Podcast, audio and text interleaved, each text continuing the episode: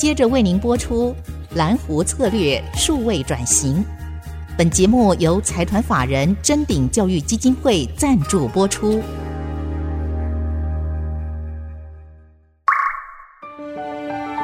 蓝湖策略数位转型，让主持人简真富与您提升决策品质与产业升级，掌握先机。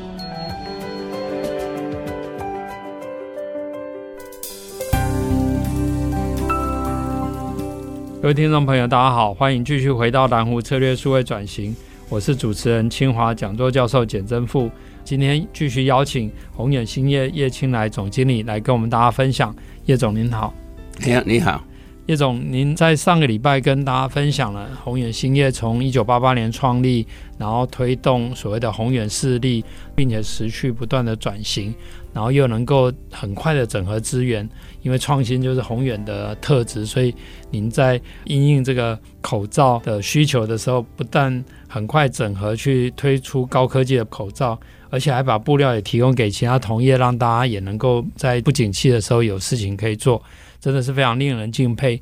那也因为您这样的一个领导方式，所以你们在面对这种纺织业或高科技纺织布的这种行业，需要一个所谓的 time to market，因为要赶赶快的推出产品，所以您那时候就启动所谓的放胆射月啊五加五的全球布局，总共在全球布局了五座成衣厂、五座的染布染整厂。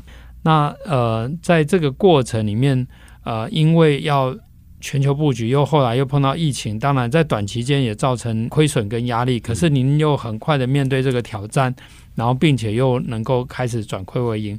那你怎么样来面对这样的一个压力？那这个过程里面有什么跟大家分享的？差不多在五六年前呢，我们公司又面临转型的需求，是。然后我就看，哎，怎么有些公司的股票也是。处在高管高端，像乌宏巨啊，甚至四五百块、五六百块。是，还有一个宁波生州在大陆公司的，原来他们都是有了成衣厂，不止布厂。哦哦，所以做到这个诱惑。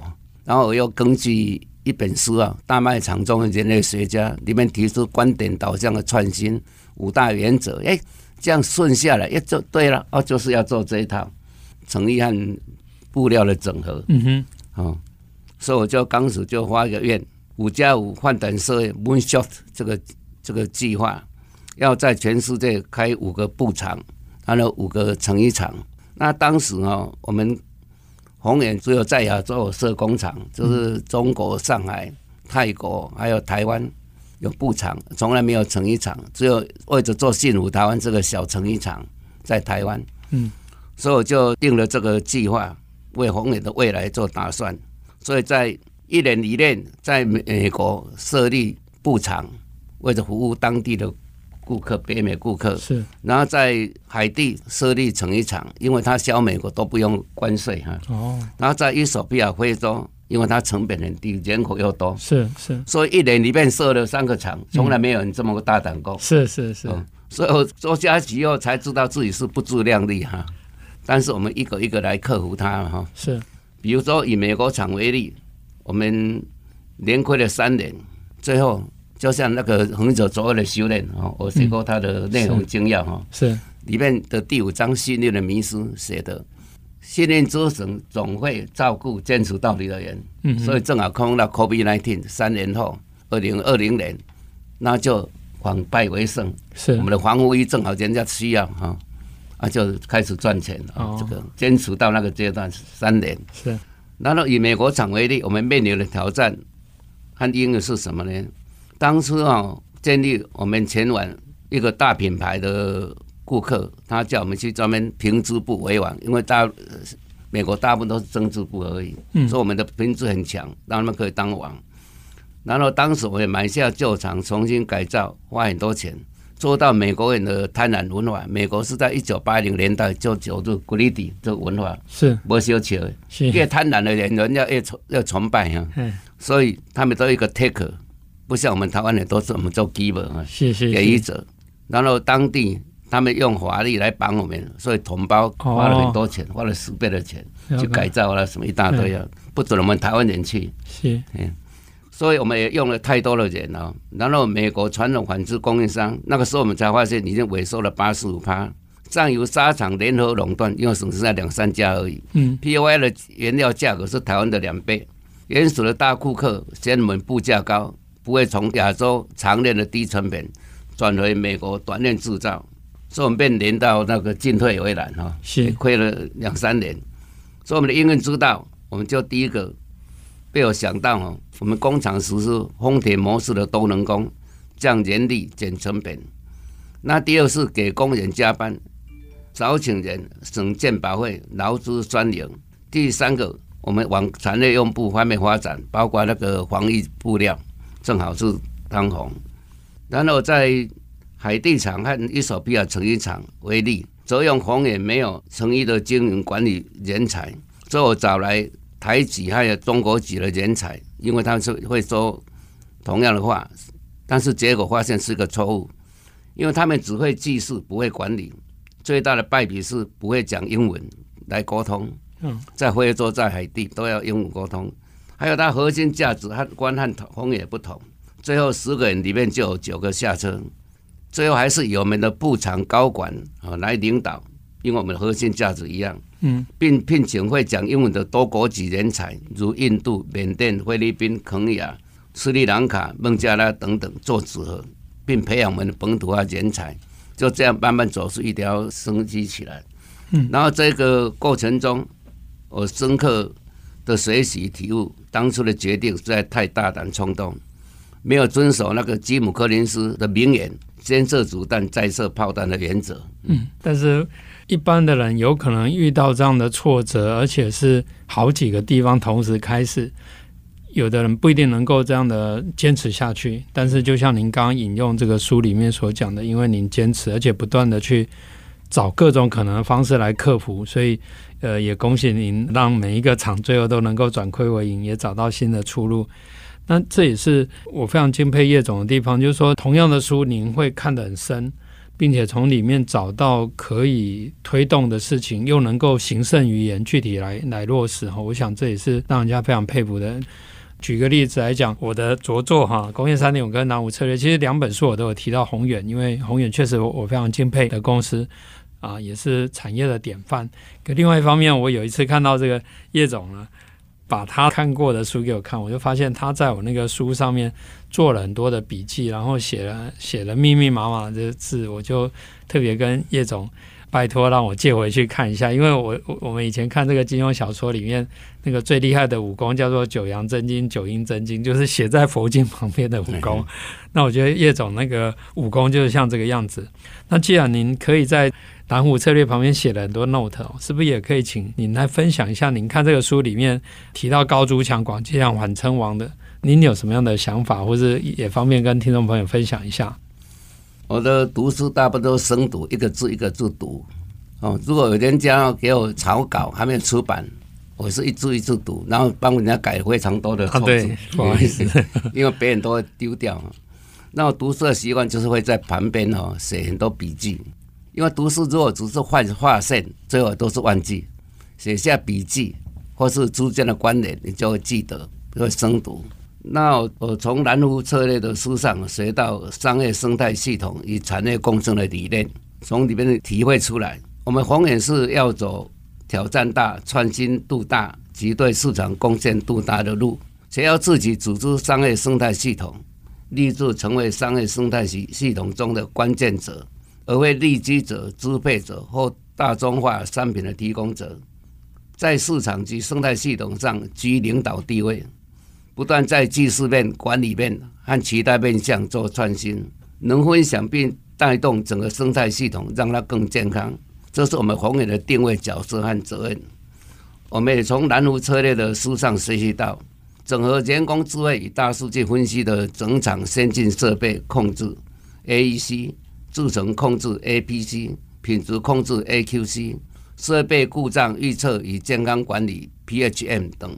的整体控制架构，并结合 JJC，就是 JIT 加自动化管控与 SPC 统计制程管制，形成不断加速改善的飞轮。建构各部门决策分析资料库，将应用导入到工厂端，做到洞察机先的弹性决策，以达到治病于未发。同时和简教授及团队进行合作，在加工纱厂推动我们 APS 的流程改造。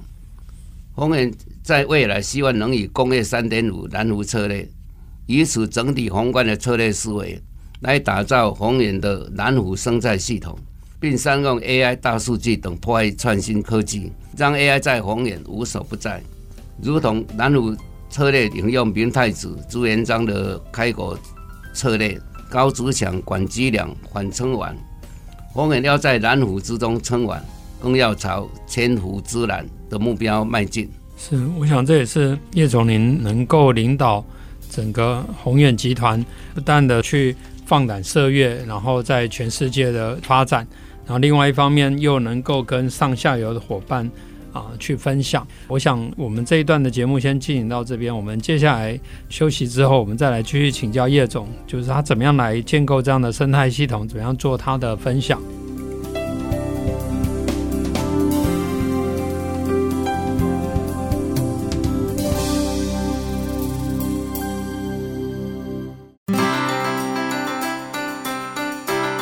欢迎回到蓝湖策略数位转型，我是主持人清华讲座教授简政富。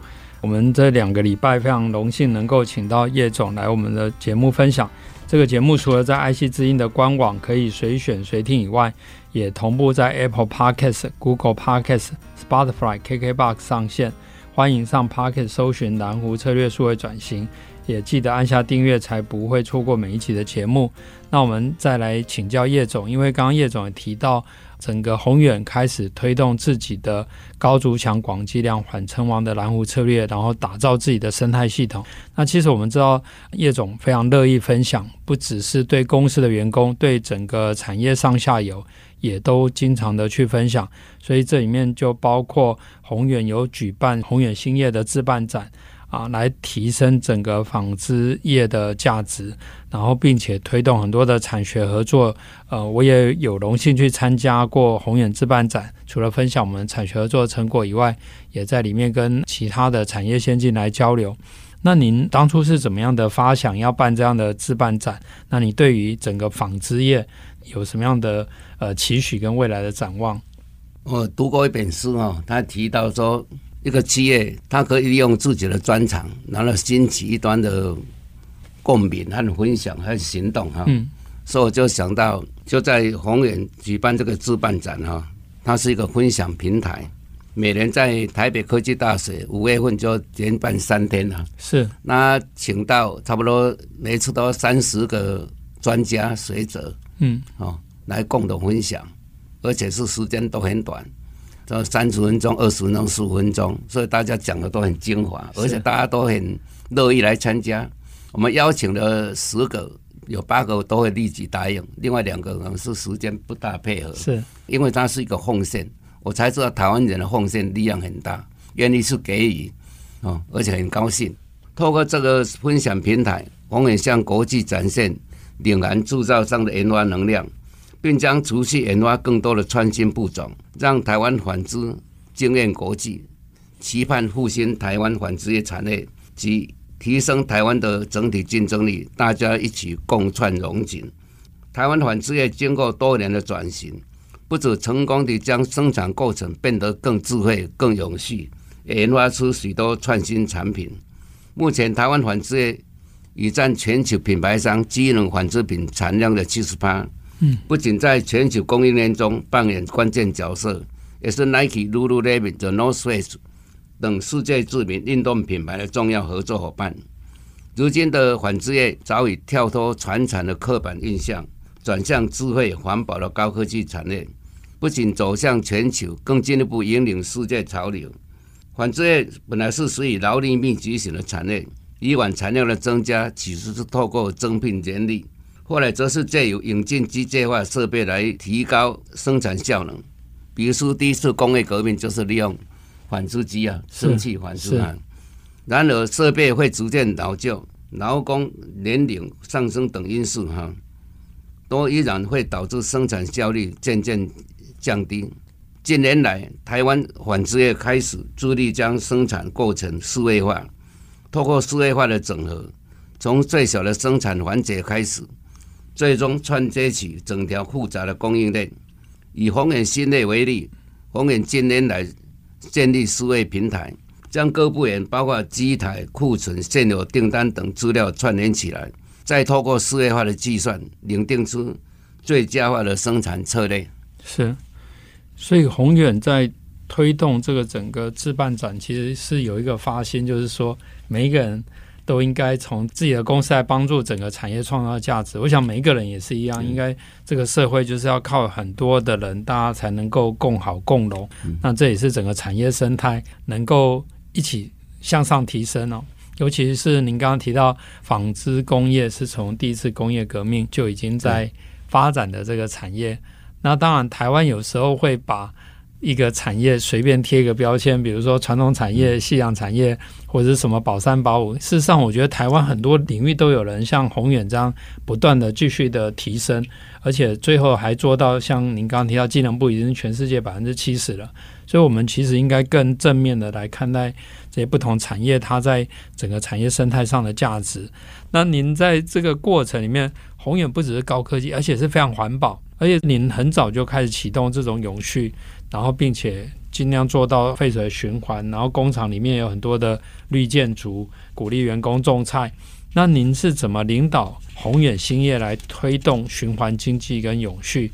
那你们做了哪些的努力？可不可以跟听众朋友分享一下？好，我们宏远从二零零七年就开始做永续的这种策略行动，当时是很少人有啊。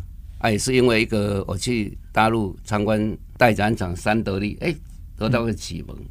他们是在节能减排啊，但是我们现在讲的减碳哈，他们比较没有这个环境的观念，是减排就是旧经济嘛哈。后来我们就一直做过来，到现在是二零二二年哈，已经十五年了。那一路做过来，我也看了非常多的书啊，嗯，差不多永续面起码两百五十本以上，然后用了学到就用，学到就用。那我最近以前我们那个永丰余孙董事长哈，是集团孙董事长来向我交流，老朋友。那我叫他给我一个循环经济图啊，哎，我又学到了，又把他的图拿来用在宏远方面。是，所以我把它分成四大循环：生态设计循环、资源循环、社会废弃物循环，还有碳循环。我有几个案例哈，第一个是生态绿化工程，就是用循环经济来降低成本，创造收入。在二零一七年，油电价格高涨，对大量使用燃料油与电力的纺织厂而言，造成营运成本大幅增加。为了有效地降低制造成本，并落实宏远成为生态企业的理念，就开始投入绿建筑相关研究与发展。透过绿化工厂周边的建筑物，以爬藤植物为最自然的绿色窗帘，除了能隔绝辐射热能外，也能将凉爽的风。送进办公室和厂房内，同时建筑四座生态池，透过水池的水蒸气蒸发带走热度，并种植各种水生植物，透过植物进行碳吸收，除了减碳，也减少厂区的热岛效应。早在二零一二年，宏远即取得内政部绿建筑标章、旧建筑改造类钻石级及经济部的绿色工厂标章，成为纺织业的标杆案例。那一年哦，是第一届绿色工厂，然后五家，包括台积电、联电哦，罗文哈斯，最后台宏远是传统产业。是，哎呀，然后案例有，比如我们有效的节电节水，宏远从十几年前就开始能资源的使用量，经过多年来的各项节水节能计划，如织布用水回收、中水回用、设备保温、关闭空调等等，相比二零零六年的用水与用电强度。二零二一年的用电强度减少了五十帕，就节电五十帕。是，那节水六六十帕。第三，自然负压原理，我们用开来节省九十二帕的冷气用电，减少四千八百一十吨的碳排放量。我们从二零零八年起，要求三个工厂（台湾厂、泰国厂、上海厂）将冷气空调关掉，改使用负压水帘、喷雾或植物所形成的绿色窗帘。阻隔外部的热气扩散进厂房内，再配合排风扇将厂房内因机台运作所产生的热气排出。